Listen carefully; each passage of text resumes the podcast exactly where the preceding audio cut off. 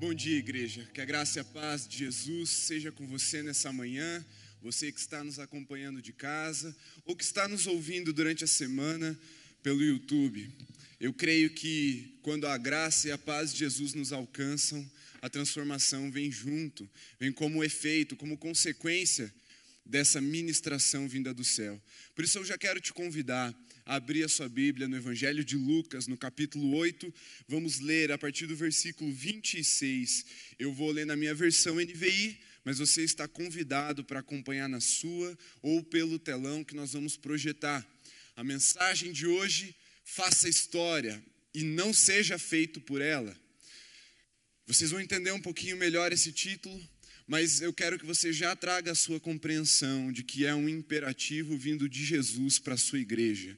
Não é uma sugestão, não é uma opinião de Jesus, mas é um chamado, uma vocação para eu e você, como igreja, realizarmos, construirmos, escrevermos uma história no nosso tempo de vida, na nossa nação, nessa cidade que Jesus nos confiou.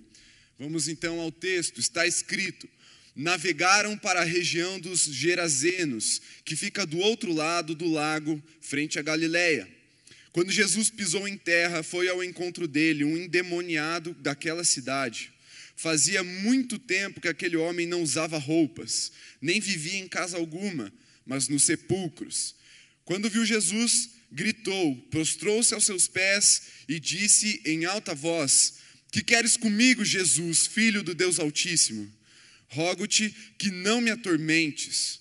Pois Jesus havia ordenado que o espírito imundo saísse daquele homem. Muitas vezes ele tinha se apoderado dele, mesmo com os pés e as mãos acorrentados e entregue aos cuidados de guardas, quebrava as correntes e era levado pelo demônio a lugares solitários. Jesus lhe perguntou qual é o seu nome.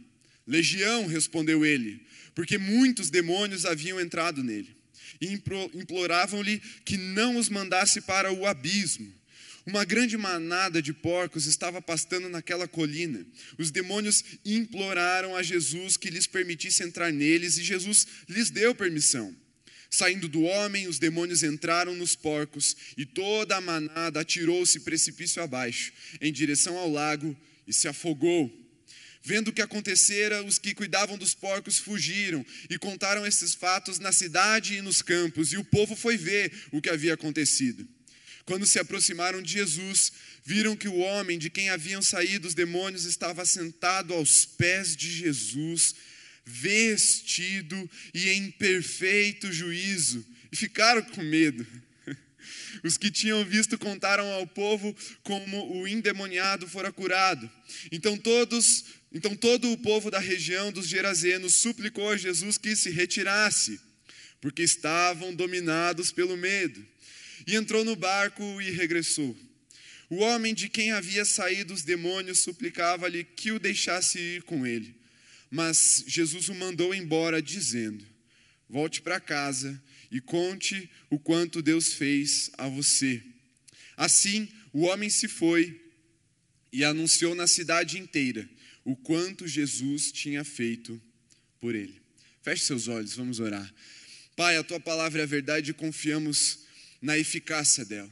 Nessa manhã, Senhor, eu me recuso a vir aqui passar uma informação para a tua igreja.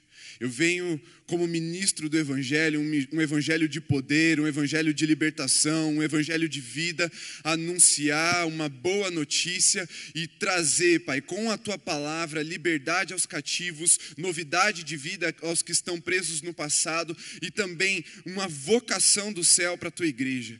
Em nome de Jesus, guarda a nossa mente e o nosso coração para que o inimigo não roube, não sufoque e não impeça a semente de entrar em terra boa nas nossas vidas porque queremos frutificar, nos recusamos a acumular informação, porque sabemos que assim acumulamos também juízo em nossas vidas, mas muito mais do que o conhecimento, queremos o aprendizado, queremos a prática da tua palavra. Desperta-nos, Senhor. Essa é uma manhã de avivamento e eu declaro em nome de Jesus que vidas sairão daqui incendiadas para uma novidade de vida para um tempo novo, para um tempo de escrever uma história ao teu lado, Senhor. Que seja assim, em nome de Jesus. Amém. Amém. A palavra de Deus nos conta a história desse endemoniado em Gadara, Genezaré, depende da sua versão, é tudo a mesma coisa. Até algumas curiosidades desse texto. Muitos cantam o mar da Galileia, a palavra aqui nos diz o lago, em outros lugares ela vai dizer que é o mar também, isso é só uma definição geográfica, era um lago tão grande que tinha onda, então eles consideravam mar, mas na verdade é só um lago mesmo. E ele estava de frente para essa cidade, e Jesus, numa experiência posterior a mandar a tempestade cessar, a mandar os discípulos se acalmarem, ele chega na cidade de Genezaré e tem um encontro com esse homem. Um homem de condições improváveis, e eu me arrisco a dizer que ninguém aqui tem uma realidade de vida tão sinistra quanto esse homem tinha. Ou passou por uma realidade de vida tão sinistra, talvez semelhante, talvez até parecida mas nesse grau, eu me arrisco a dizer que você não passou. E Jesus fez o que fez, como nós lemos nesse texto. Mas o que eu quero te atentar é que a história está sendo feita todos os dias. Você talvez já tenha parado para pensar nisso. Que quando nós estamos fazendo história, quando a história está sendo feita, normalmente nós não prestamos atenção nisso. É só mais um dia para nós. Ah, nós nos damos conta de que aquilo é histórico, de, aquele, de que aquele momento é um momento marcante, depois. Quando nós paramos para pensar no passado e falar, hum, é verdade, aquele dia marcou a minha vida, foi um dia histórico. Ninguém declara momentos históricos hum, assim no dia que está acontecendo são os historiadores, aqueles que vêm depois que falam, ó, isso, dali até ali foi a Idade Média, depois veio a Idade Moderna. Quem estava na Idade Média não chamava a Idade Média de Idade Média. Quem estava na Idade Moderna não chamava a Idade Moderna de Idade Moderna. Hoje que a gente é meio metido e fala que a gente está na, na idade líquida, fluida. Mas assim, a história é contada depois, é a partir de um legado que fica, e quem olha para trás, então, pode escrever nos registros da história o que é que aconteceu, o que é que de fato marcou a humanidade como um todo. Mas todos os dias a história está sendo escrita. E o que eu queria te chamar a atenção também é que não pense história só naquilo que é grandioso, naquilo que vai para os livros de história ou de teologia. Pense também na história da sua vida. Porque o Criador, o grande historiador da existência humana, está prestando atenção na sua vida e ele está fazendo história em você e através de você também. Quando eu era adolescente, eu li um livro chama O Diário de Anne Frank. Quem é que já leu? Só por curiosidade. Os adolescentes leram mais, ah, ali atrás também. Legal. É um livro que me marcou, não pela destreza da escrita ou porque era algo assim, ah, muito chamativo. Me marcou porque era uma adolescente de 15 anos escrevendo do dia a dia dela. E se aquele diário não tivesse sido achado, Anne Frank teria sumido na história. Mas Deus quis, e Deus providenciou que esse diário fosse achado e fosse transformado num livro para que a experiência daquela garota, no período de se esconder nos, dos nazistas, de ficar escondida num porão ou no sótão, agora não me lembro, de uma casa, ficasse marcada na história da humanidade. Ela não estava querendo escrever uma história grandiosa, gigantesca, pensando que no século 21 falaríamos sobre a vida dela. Ela apenas estava registrando os seus dias, contando como era para uma adolescente judia ficar escondida com medo dos nazistas. E aquilo marcou a história, porque o dia a dia dela é interessante, tem algo a nos ensinar. E você que é igreja, você que é filho de Deus, você que foi salvo, resgatado por Jesus, também tem uma história digna de ser contada. E se ainda não é, creia que ela vai ser, porque Jesus ainda está escrevendo algo com a sua vida para marcar a história da humanidade. E nesses pequenos atos, nós vamos vendo a história sendo escrita. Quantos podem dizer assim: a minha vida é antes e depois de Cristo, é marcada pela minha conversão. Eu posso. Posso falar com toda a convicção. Até aqui era assim. Aí veio Jesus. Aí a história mudou. E aí a história começou a ser escrita de uma forma diferente, intencional. Antes, até o momento da nossa conversão, e todo discípulo de Jesus precisa ter o dia da sua conversão muito guardado na sua memória, porque isso é um ato, um fato histórico na vida de todo crente, mas até Jesus a vida era ela era implacável e nos dava uma identidade. Mas depois de Jesus, nós passamos a receber uma identidade que vem do alto, da palavra de Deus, do nosso Pai, do nosso Criador. Porque até ali, até Jesus, nós acumulamos rótulos, nós acumulamos fama, nós acumulamos feitos que nos colocaram debaixo de uma identidade mundana, carnal. Então era o bêbado, era o viciado, era o preguiçoso, era o que não vai dar em nada, era o burro, era sempre um rótulo que as circunstâncias da vida vinham e cravavam no nosso peito, na nossa mente e nos impunham essa identidade quebrada. Mas em Jesus a nossa história muda, ele nos lava, nos tira as vestes rasgadas, as vestes impuras e nos dá vestes novas, um nome novo na presença de Deus. Por quê? Porque não mais a história passada nos domina ou há de nos dominar, mas ele, ele nos entrega uma novidade de vida, algo novo para experimentarmos e vivermos. E aí, em Jesus, damos início a uma nova história mas essa nova história, diferente de como era antes de Jesus, ela não é feita de forma passiva. Porque o preguiçoso não precisa se esforçar para ser preguiçoso. O viciado não precisa se esforçar para ser chamado de viciado, nem o bêbado para ser chamado de bêbado. Mas o reino de Deus é conquistado por esforço.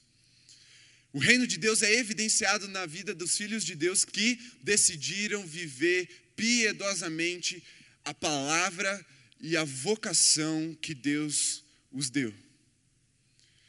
E agora temos uma identidade para revelar, temos uma história para escrever. E eu quero dizer que você, do mais novo ao mais velho, tem uma história para ser escrita. Tem um testemunho para ser construído, porque você foi chamado para glorificar a Deus com a sua vida. Não só no seu tempo de vida, mas para deixar um legado, uma história que vai ser contada pelos seus filhos, seus netos, seus bisnetos, e Jesus vai se agradar e vai ser glorificado nisso. Amém? Todo mundo tem uma história. E o primeiro ponto que eu quero trazer para vocês é: não seja vítima da sua história. O gadareno, ele viveu um tempo que eu estou chamando de sinistro, ou terrível, ou horripilante, porque eu não consigo imaginar o que está na pele dele. Eu tentei, eu juro que eu tentei. Fiquei pensando, Senhor, como seria ficar peladão um tempão nas ruas? Porque a Bíblia diz que o gadareno ficou, ficou muito tempo sem roupa. Eu não consigo imaginar como é isso. Israel é quente, mas também é fria. Ali deve ser um negócio muito, muito bizarro. Como deve ser viver acorrentado, ter aquelas marcas nos braços, nos pés, ser guardado, mas ao mesmo tempo numa condição de miséria. Quando as pessoas nos olhavam para ele, viam como que se fosse um errante, um mendigo, ter a força demoníaca para quebrar esses grilhões e continuar atormentando a cidade. Como é viver nos sepulcros, nos túmulos, ficar em lugares de morte, de, de um cheiro de morte mesmo, um fedor. Eu não sei. Mas eu sei que é muito pior do que o que eu vivi antes de Jesus. Eu sei que é muito mais sinistro do que a minha história antes de Jesus. E se o gadareno foi redimido, você também pode ser redimido da sua história, dos seus rótulos e dos seus problemas, porque Jesus é poderoso para fazê-los dobrar-se diante dele e com uma palavra domesticá-los a ponto de mandar para uma manada de porcos e eles sumirem da sua vista. Esse é o poder do nosso Senhor. Por isso, o gadareno, eu creio, ele está na Bíblia para nos provar que não tem problema que Jesus não possa resolver, não tem história que Jesus não possa redimir. E nós vivemos num tempo em que a nossa geração é vítima. Nunca se glamorizou tanto o vitimismo como no nosso tempo. Parece que ah, quando você vai contar uma desgraça, tem alguém que consegue ser mais bonito e contar uma desgraça ainda pior em cima. Aí fica aquela competição. Mas eu sofri mais. Não, mas eu sofri de cabeça para baixo. E aí sempre vem alguém com uma história de dor, de vitimismo muito maior, e não há um complemento do tipo, não, mas Jesus me salvou, agora eu vivo uma novidade de vida. Não. Nós vivemos um tempo em que ser sofredor, ser vítima da sua história é glamourizado. E qual é o problema disso? é que na nossa carência emocional e espiritual, como geração, não como igreja, mas como geração, aqueles que estão vivos hoje, especificamente no Brasil, nós temos carência de atenção. E ser vítima nos dá atenção. Você vai postar que você ganhou, ou que você, sei lá, que você comprou um carro. Você vai ser pouco atendido por isso. Mas se você postar que você bateu o carro, ah, vai, tá, vai chover comentário. Porque há um glamour na desgraça. E o problema disso é que a gente acaba, acaba sendo cativado pelo sofrimento, pelo problema, pela dor, pela angústia, pela opressão, e a gente gosta daquele lugar porque a gente recebe a atenção. Mas Jesus não dá muita trela nem para isso e nem para depois, quando, ele, quando o gadareno está liberto. Ele ai Jesus, eu, deixa eu sentar aqui no teu pé. Aí Jesus fala, não, vai embora. E aí depois eu entro nessa parte para a gente continuar. Mas nós precisamos romper com esse lugar de vitimismo. Porque a história que Jesus quer escrever sobre nós não para no aí eu fui liberto, aí eu fui salvo. Ela começa aí. E nós podemos ver sintomaticamente isso nos testemunhos em que nós ouvimos. 95% é antes de Jesus, 5% é o momento do encontro de Jesus, e 0% é sobre o que está sendo feito a partir dali, ou o que está acontecendo na novidade de vida.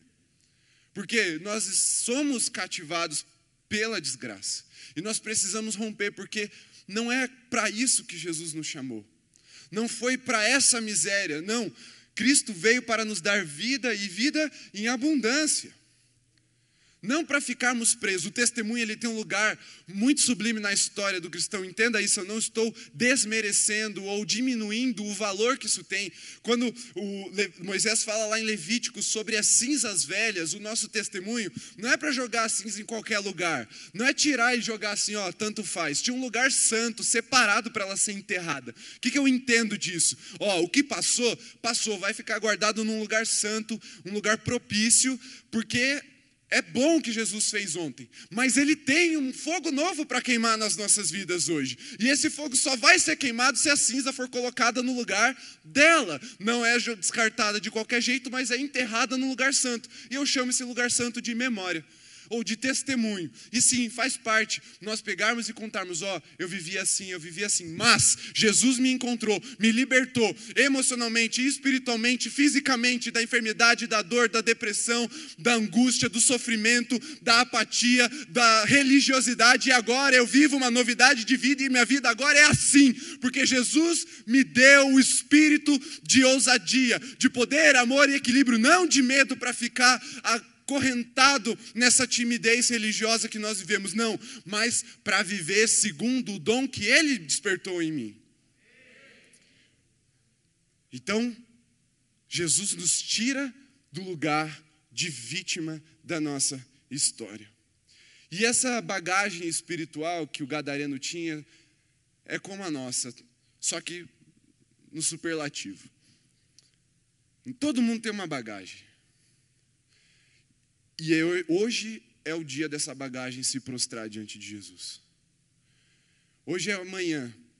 em que você vai sair daqui não curvado por causa do peso do seu passado, mas curvado em adoração ao único que é digno de ser chamado Senhor da sua vida, a saber, Jesus Cristo.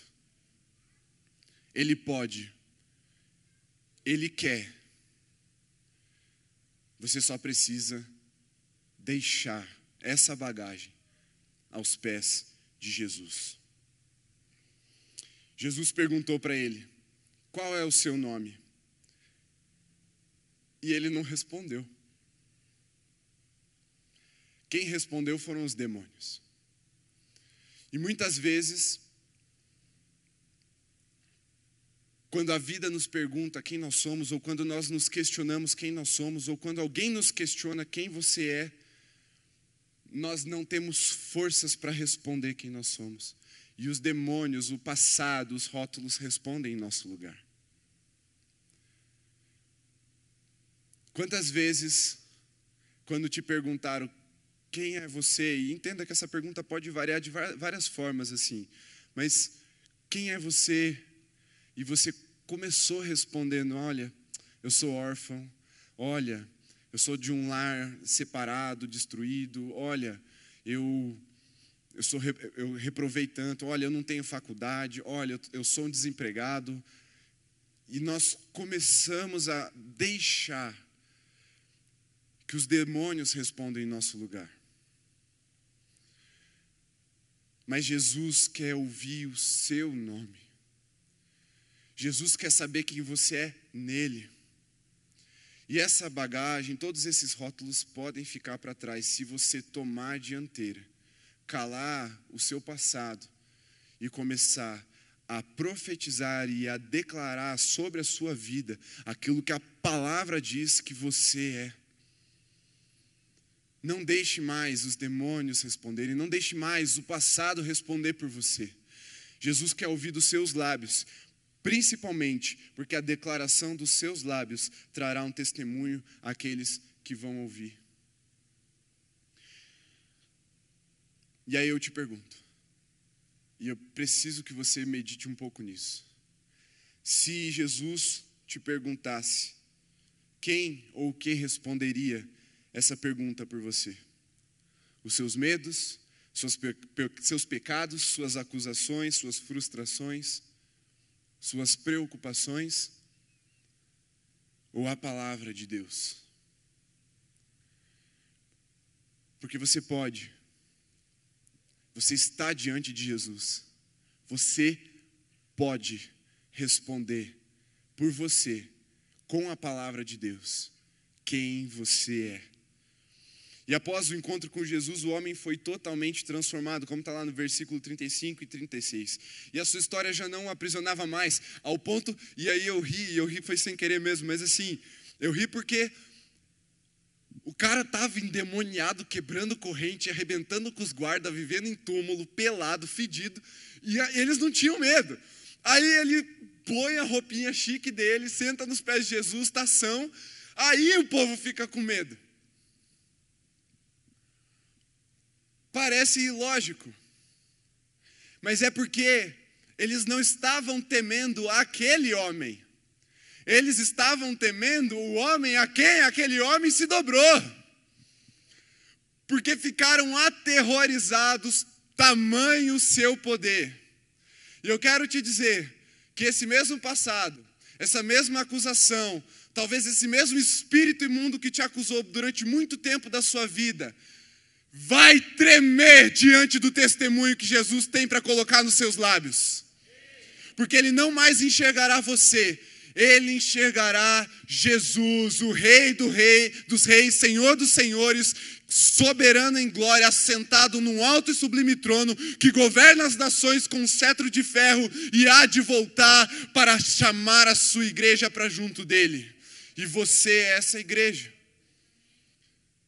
Então não é mais um lugar de ficar com medo dos demônios e nem indiferente ao império das trevas. Jesus nos chamou para botar medo no império das trevas. E toda aquela cidade que era dominada por essa potestade, Alguns teólogos dizem que Jesus já enfrentou essa potestade na tempestade, ali, quando estava fazendo o translado de um lado do lago para o outro. E quando ele chegou ali, os demônios já sabiam que Jesus estava chegando. Por isso, há um conflito espiritual muito anterior ao encontro daquele homem com Jesus, mas toda aquela cidade, e aí não é só a cidade de Nazaré, mas toda a Decápole que ficava naquele lugar, era um conjunto de dez cidades que ficavam naquela região do lago, eram muito forte no seu, na sua economia a, a criação de porcos. Eles ficam, o símbolo daquela cidade, da economia daquela cidade, vai por água abaixo. Primeiro precipício abaixo, e quando cai na água, e por água abaixo também. Jesus empurra para o buraco e ainda afoga o símbolo daquela cidade, daquela potestade espiritual que estava sobre aquela cidade. Por isso, quando Jesus chega numa cidade, às vezes é na vida de um homem só, tá? Não precisa ter maioria, não. O evangelho é poderoso para, a partir de um homem, gerar transformação em toda uma cidade. A partir de um homem, Jesus colocou dez cidades que estavam dominadas por uma potestade do inferno de joelhos e aterrorizada. Você já imaginou o que você pode fazer junto com todo esse povo que está aqui do seu lado? Curitiba vai ficar pequena. A região metropolitana vai ficar pequena. Seu condomínio vai ser só o dia um daquilo que Deus quer fazer. Se o teu testemunho tiver na ponta dos seus lábios, pronto para ser anunciado, não apenas como uma informação, mas como demonstração de poder porque Jesus fez, Jesus faz e ele vai continuar fazendo. Amém? Jesus não deixa as coisas incompletas. Filipenses 1:6, Paulo fala: "Estou convicto, certo, de que aquele que começou a boa obra em vocês há de completá-la até o dia de Cristo Jesus e o dia não chegou, então tem obra para ser feita na sua e na minha vida, tem obra para ser feita aqui na Alameda e pela Alameda, amém? Você concorda com isso? Então vamos seguir, porque não para aqui não para nessa libertação. Nós somos libertos para a liberdade. E a liberdade não é apenas não ter correntes. A liberdade é para ser desfrutada, experimentada, vivida de uma forma abundante, plena, de uma forma construtora, construtiva. Não apenas no ah, até aqui estava bom. Mas olhar para frente e falar assim: ainda tem muito mais Jesus para mim e para esse povo e eu vou obedecer.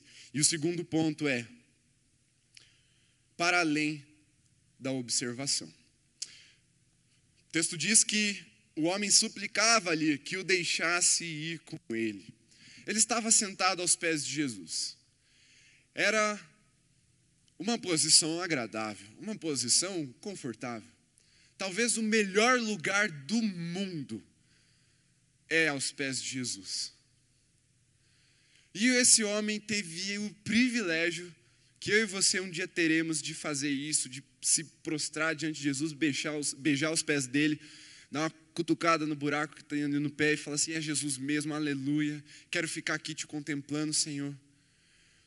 Mas aquele homem teve a oportunidade de se assentar e falar assim: agora só vou ver se Jesus agindo. E aí Jesus começa a ensinar não passar informação, a ensinar, gerar um aprendizado. Que quando Jesus termina de falar, ele fala: Jesus, deixa eu ir com vocês, chama-me, quero ir, quero ir ficar aí no barco com o Senhor. Aí Jesus fala: Não, vai embora. Talvez seja uma quebra de expectativa. E o que Jesus está te falando para fazer hoje é: saia da sua cadeira. Não literalmente, fica aí, não vai embora ainda. Saia da sua cadeira de observação. Saia desse lugar onde você está vendo o reino de Deus, está vendo os homens e mulheres de Deus agindo, vivendo experiências, está vendo os pregadores contarem os feitos e aquilo que Jesus faz hoje em dia, como fez na antiguidade. Saia desse lugar, porque Jesus também quer que você faça parte dessa história. Mas para isso você vai precisar deixar de ser só um observador. Ficar observando é bom, é confortável, é aconchegante, te deixa num lugar distante dos desafios e dos perigos, mas assim, dom é para quem está doando. Dom é para quem está servindo, para quem está agindo.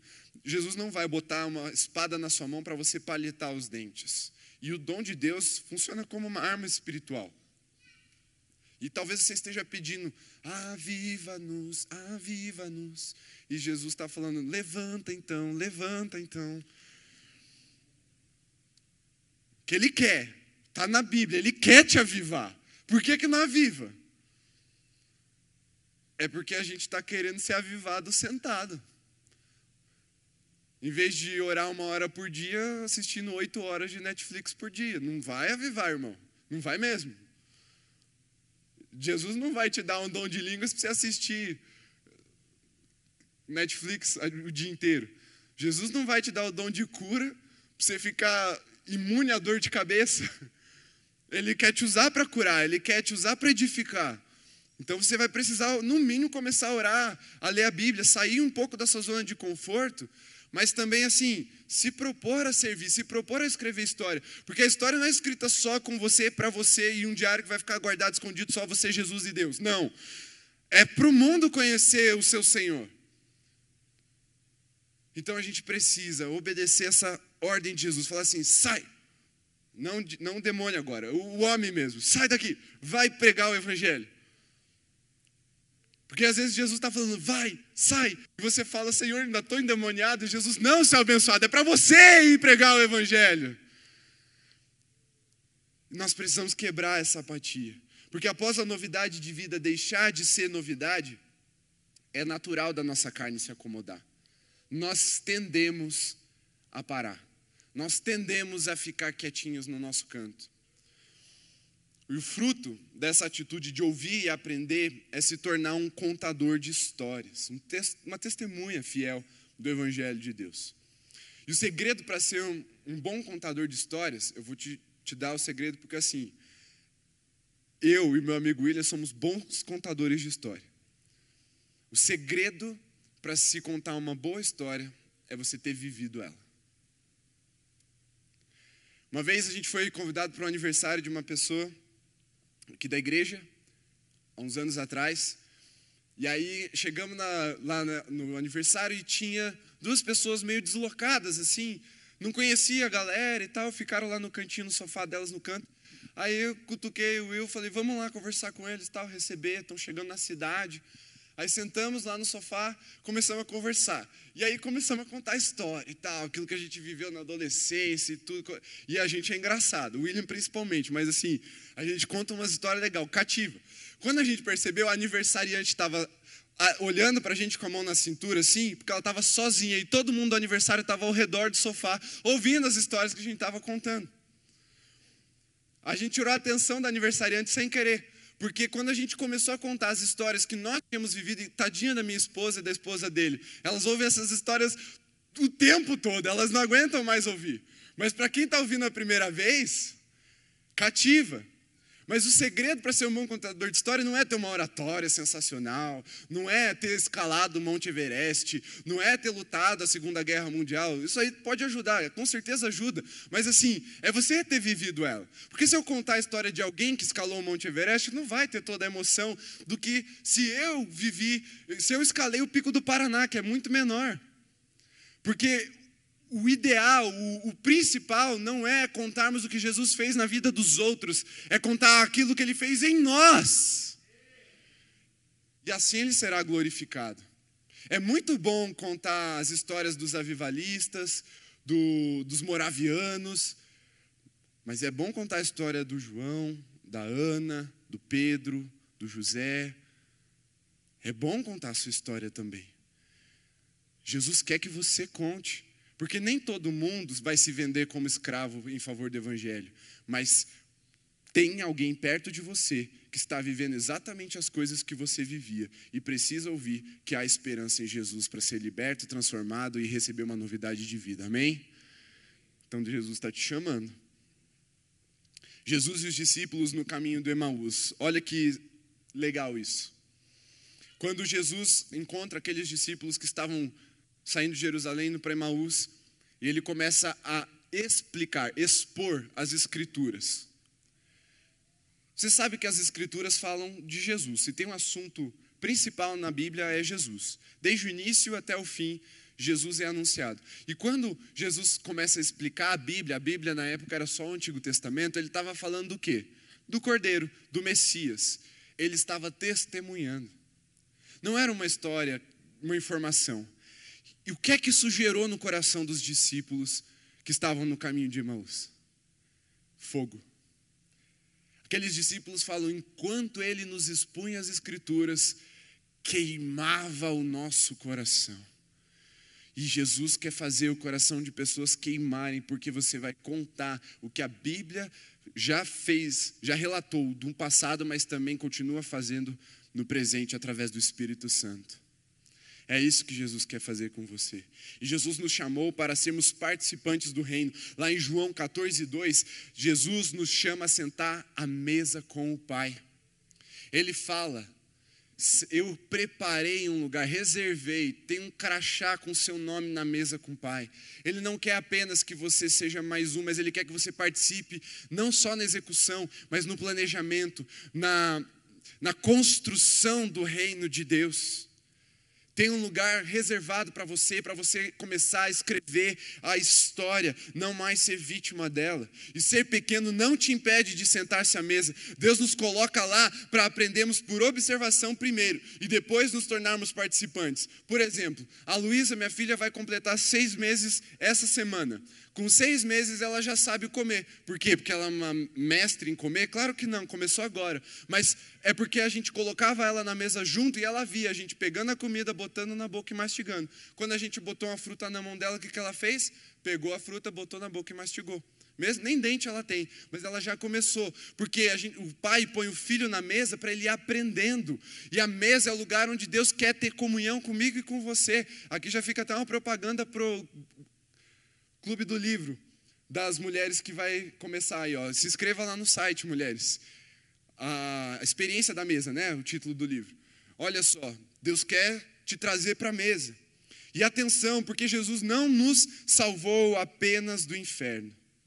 Ele nos salvou da nossa maneira vazia de viver. Jesus não só te tirou do inferno para você ficar num limbo, ele quer que você viva o céu. Só que o céu não é só depois que morre. Nós temos a missão de trazer o céu para a terra. É a oração do Pai Nosso. Aqui na terra, como é feito no céu.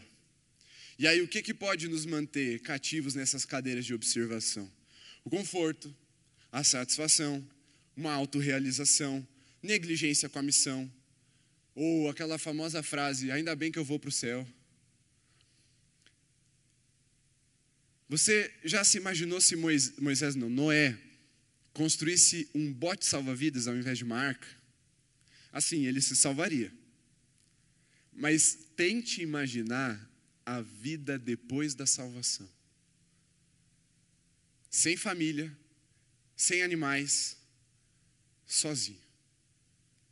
Jesus não nos chamou para sermos salvos com um colete salva-vidas ou com um bote salva-vidas. Ele quer que a nossa salvação se torne em uma arca, para todos quantos aquele o Senhor separar puderem entrar juntamente conosco para a salvação e para uma novidade de vida. Porque quando essa tempestade acabar, quando as águas atormentadas da pandemia abaixarem, teremos um mundo novo para construir como igreja, um novo tempo para vivermos como Alameda. E você faz parte dessa história, não apenas como um número, ah, tinha tanto e foi para tanto. Não, esquece o número. Deus quer escrever histórias em páginas eternas através da sua vida, mas você precisa vencer o seu conforto, a sua autorrealização, o tá tudo bem do jeito que tá, porque não tá. Tem gente sofrendo ao nosso redor. Tem gente precisando ser salva, tem gente precisando de uma palavra de esperança, e Deus quer te usar para resgatá-los e gerar vida neles também. Deus quer, você quer? Será que nós queremos? Porque eu acredito de verdade que estamos a uma decisão de vivermos isso. Uma decisão. Por isso que o Espírito Santo projete luz no seu coração para te ajudar a sondar. se realmente nós queremos isso. E uma vida de liberdade é as e uma liber, vida de liberdade e ação é a parte visível aos olhos dos incrédulos, que testificam o nosso encontro com Jesus. E o que os observadores, aqueles que se convertem, se contentam com a cadeira, aqueles que se prendem na religiosidade, chamam de vida radical. Eu e você que somos filhos de Deus, só vamos chamar de vida. Porque não existe meio termo nesse sentido. Ou é com Jesus, ou é sem meio termo não dá mais. O muro está sendo esmigalhado pelas circunstâncias que nós estamos vivendo hoje. E ou você vai para um lado ou você vai para o outro. E Jesus está te chamando para ir para o lado dele. Fazer alguma coisa, gerar vida, atender a uma vocação e a um chamado. E o terceiro ponto e último dessa mensagem é: faça a história com Jesus. O homem foi e anunciou à cidade inteira o que Deus fez com ele, porque Jesus é o grande pivô da história. Ele tem um toque transformador, ele gera uma mudança atemporal, ele tem um legado contínuo para deixar, mas ser sobre Jesus não significa que é sem você. Isso a gente aprendeu com o pastor Daniel na juventude o ano passado. Quando a gente fala ah, é tudo sobre ele, é verdade, mas não significa que é sem você, que é sem eu. Jesus está nos chamando para fazer história junto com Ele. Ele continua sendo o pivô, Ele continua sendo o que transforma, o que salva, o que redime, o que liberta, mas Jesus quer nos usar para gerar essa salvação, essa redenção, essa libertação aonde nós formos, porque Ele está nos chamando. Vem para a mesa, filho. Eu quero que você faça parte junto comigo. Deus não é egoísta, Deus é o oposto do, do egocentrismo. Deus, Ele gosta de compartilhar tanto os seus dons como o chamado, a missão, o propósito que ele tem. Ele tem um propósito grande. Ele fala: Eu quero confiar essa parte a você, filho, para que você faça parte da minha glória. Eu quero que você seja glorificado comigo nessa história. E é sobre Jesus, mas não é sem você. E como o pastor Avison falou, e eu ia trazer isso um pouco mais a fundo, mas eu acredito que ele ministrou alinhadamente com o que eu precisava falar. Atitudes de adoração marcam a história como a mulher que quebrou o vaso, e é pregado até hoje o evangelho e ela é citada. Mas lembre-se, como é o nome da mulher? Fala para mim. Não tem. Como é o nome do cara de Genezaré? Não tem. Quem é glorificado nessas histórias? Jesus. Mas quem participou dessas histórias? O cara de Genezaré e a mulher do vaso de alabastro. Porque mesmo Jesus não abrindo mão da sua glória, ele reparte a sua glória conosco para sermos participantes ativos do seu reino. E eu tenho dito isso aqui na juventude. Enquanto nós quisermos elevar o nosso nome, nós falharemos. Mas quando estivermos dispostos a escrever o nosso nome na areia, para que o nome de Jesus seja escrito em pedras eternas, nós teremos sucesso como geração de glorificar o nome dele e deixar um legado para as próximas, porque o nosso nome vai passar, o nosso nome vai desaparecer, mas o nome de Jesus permanece para sempre. Aleluia! Nosso nome pode ser esquecido, mas a história que Jesus está escrevendo na nossa vida não será esquecida. Talvez, talvez, você não fique registrado nos livros de história, como eu disse. Nem ninguém escreva o livro sobre a sua vida, contando das viagens missionárias que você fez, dos avivamentos que começaram na sua casa, Talvez ninguém escreva. Mas Jesus está escrevendo em páginas eternas. No livro da vida está escrito. E esses livros de papel vão passar. Mas na eternidade teremos algo para contemplar. Na eternidade, a sua história vai glorificar Jesus, porque ela está sendo escrita por Ele nas páginas da eternidade. E no momento em que eu e você tivermos as chamas dos olhos de Jesus brilhando em nossos olhos, entenderemos que fomos chamados para fazer história. Porque se tem uma coisa que o fogo faz, é deixar marca. Se o, o que nós podemos ter certeza é de um pós-incêndio. É, ó, aqui pegou fogo. Alguém tem dúvida de que um lugar pegou fogo ou não? não fica claro. Aqui passou um filho de Deus, marcado pelo fogo do Espírito. Fica claro quando nós passamos. Fica claro que alguém cheio do Espírito Santo, salvo e redimido por Jesus, abençoado por Deus, passou por essa vida. Mesmo que o nosso nome não seja citado, o fogo do Espírito deixará marcas eternas. E o meu testemunho sobre isso foi na minha adolescência. Quando eu comecei a ler mais a Bíblia, assim, eu cresci num lar cristão. Então, eu aprendi a Bíblia desde criança. Eu ia na EBD todo domingo. Muito, muito assíduo mesmo. Eu aprendi muito na minha infância. Mas o encontro com Jesus mesmo, assim, para valer, esse que inverte, que Jesus pega o nosso pé, vira de cabeça para baixo, daí você percebe que na verdade ele te botou de pé, sabe? Aquela sensação de que a vida virou tudo, mas na verdade era a gente que estava virado. É, é isso, assim, ó, pá! E aí eu, opa, agora eu estou de pé. Foi isso que Jesus fez comigo. E aí eu tive. Eu não vou dizer para você que foi exatamente uma visão, mas eu tive uma convicção no meu coração. O Espírito Santo falou comigo num culto aqui na Alameda, quando ainda era o templo pequeno. O Espírito Santo me disse: Você vai viver assim para o resto da sua vida? O que, que é o assim? Eu eu sempre tive temor demais para me desviar, não, não faria isso. De verdade, eu acho que eu não me desviaria.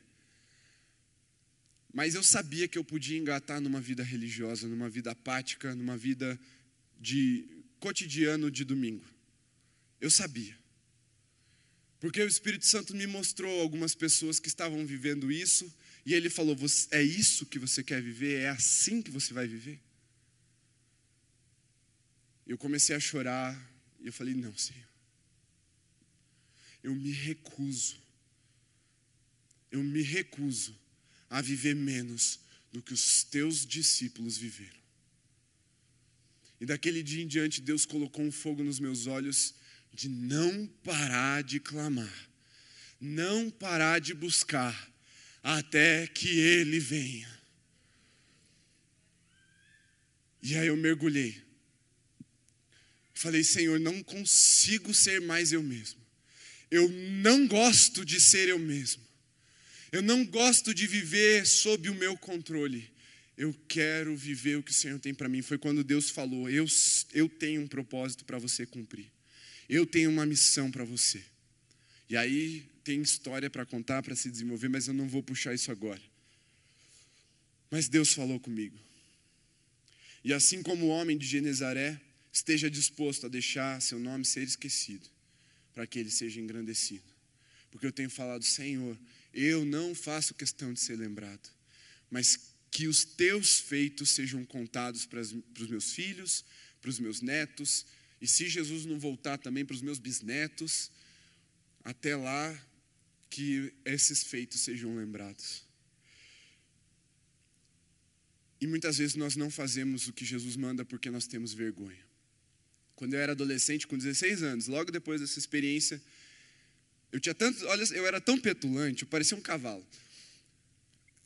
O pastor Marco, que era o pastor de jovens, de adolescentes na época, ele saiu de férias e a gente ia ficar um sábado sem culto. Eu falei: "Não, a gente vai ter culto. Vamos dar o nosso jeito". E aí a gente pediu permissão, ele deixou. Aí ele falou: "Então você que vai coordenar o negócio". E aí levantamos a equipe de louvor dos adolescentes e tal, fizemos, e eu fui pregar a primeira vez. Só que olha só, eu fui pregar no texto que a Suelen citou agora no louvor. Se vocês não clamarem, as pedras clamarão em seu lugar. Eu, adolescente, petulante como um cavalo, com fogo nos olhos, fui lá e peguei uma pedra desse tamanho e preguei com uma pedra na mão. Agora você imagina a cara dos adolescentes me olhando com aquela pedra assim, ó, e eu pregando. E eles sentavam tudo assim embaixo do altar. A gente gostava de tirar as cadeiras, sentava tudo no chão, e eu pregando com aquela pedra na mão.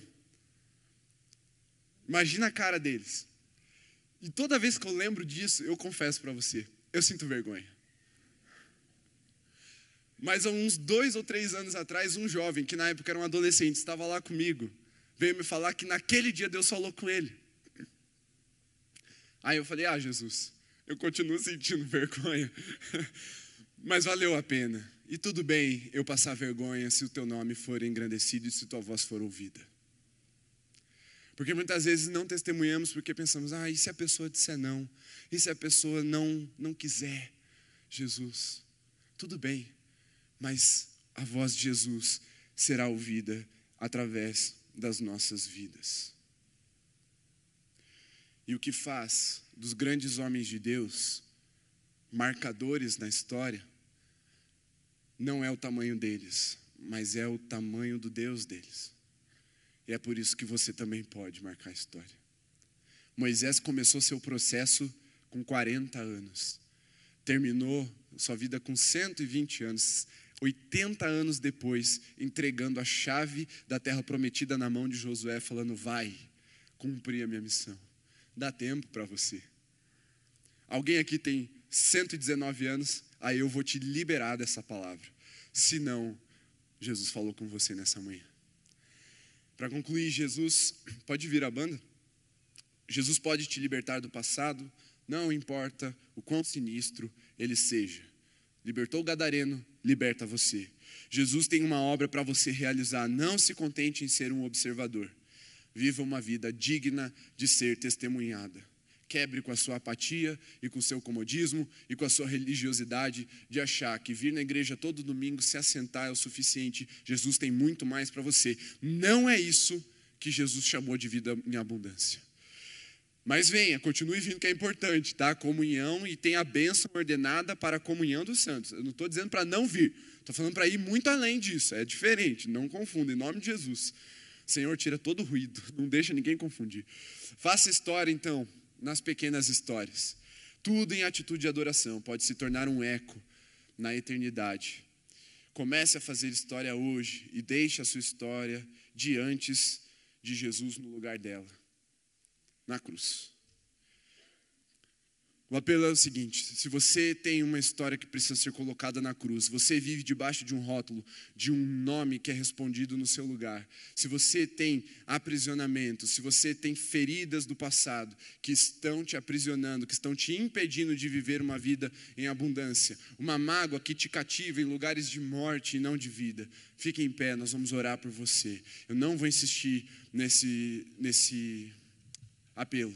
Segunda coisa, se você entende que você foi salvo por Jesus, liberto do seu passado, mas você está parado e precisa fazer mais, você precisa obedecer o vai de Jesus, o sai daqui de Jesus, fique em pé no seu lugar e eu também não vou insistir nesse apelo.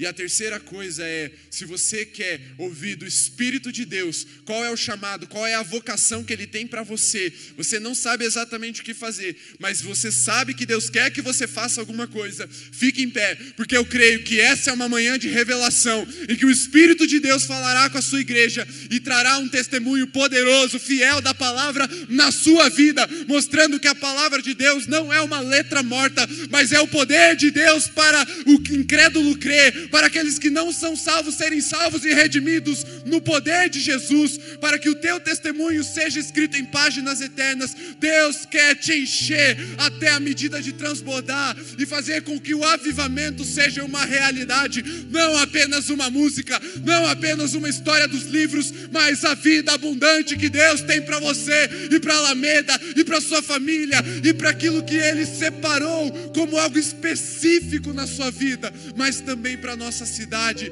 Curitiba se renderá a Jesus. Em nome de Jesus eu creio, porque Ele fez dez cidades endemoniadas se renderem com um homem. Se uma igreja se levantar, todo o nosso estado, toda a nossa nação pode viver um tempo novo, um tempo ordenado pela bênção do Senhor.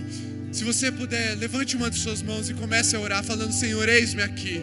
Eis-me aqui se o Senhor me chamou para tirar a carga, o peso, a bagagem do passado e colocar na cruz. Eis-me aqui, Jesus te chamou, vinde a mim, você que está cansado, sobrecarregado, eu te darei alívio, descanso, e Ele também está te dando uma missão, não apenas para ficar sentado, sentar é importante, Ele vai falar com você, Ele vai trazer a sua mente ao seu coração, e quem sabe até de forma sobrenatural, com visões, com sonhos sonhos, com profecia, aquilo que é a vontade dEle, mas também temos um id para cumprir, também temos uma verdade para espalhar, também temos uma realidade para inaugurar, e é tudo sobre Jesus, mas não pode ser sem você, você não pode ficar de fora. Espírito Santo, confirma, testifica essa palavra no coração dos teus filhos, trazendo liberdade aos cativos, novidade de vida aos quebrantados de coração e trazendo uma missão cheia de dons, de vocação, de propósito, de atitude, preenchida pelo Teu Espírito Santo, em nome de Jesus. Amém. Glorifique ao Senhor com as suas palmas. Vamos adorá-lo, porque nessa manhã eu creio que a história está sendo feita e Jesus está usando você, meu irmão. Aleluia.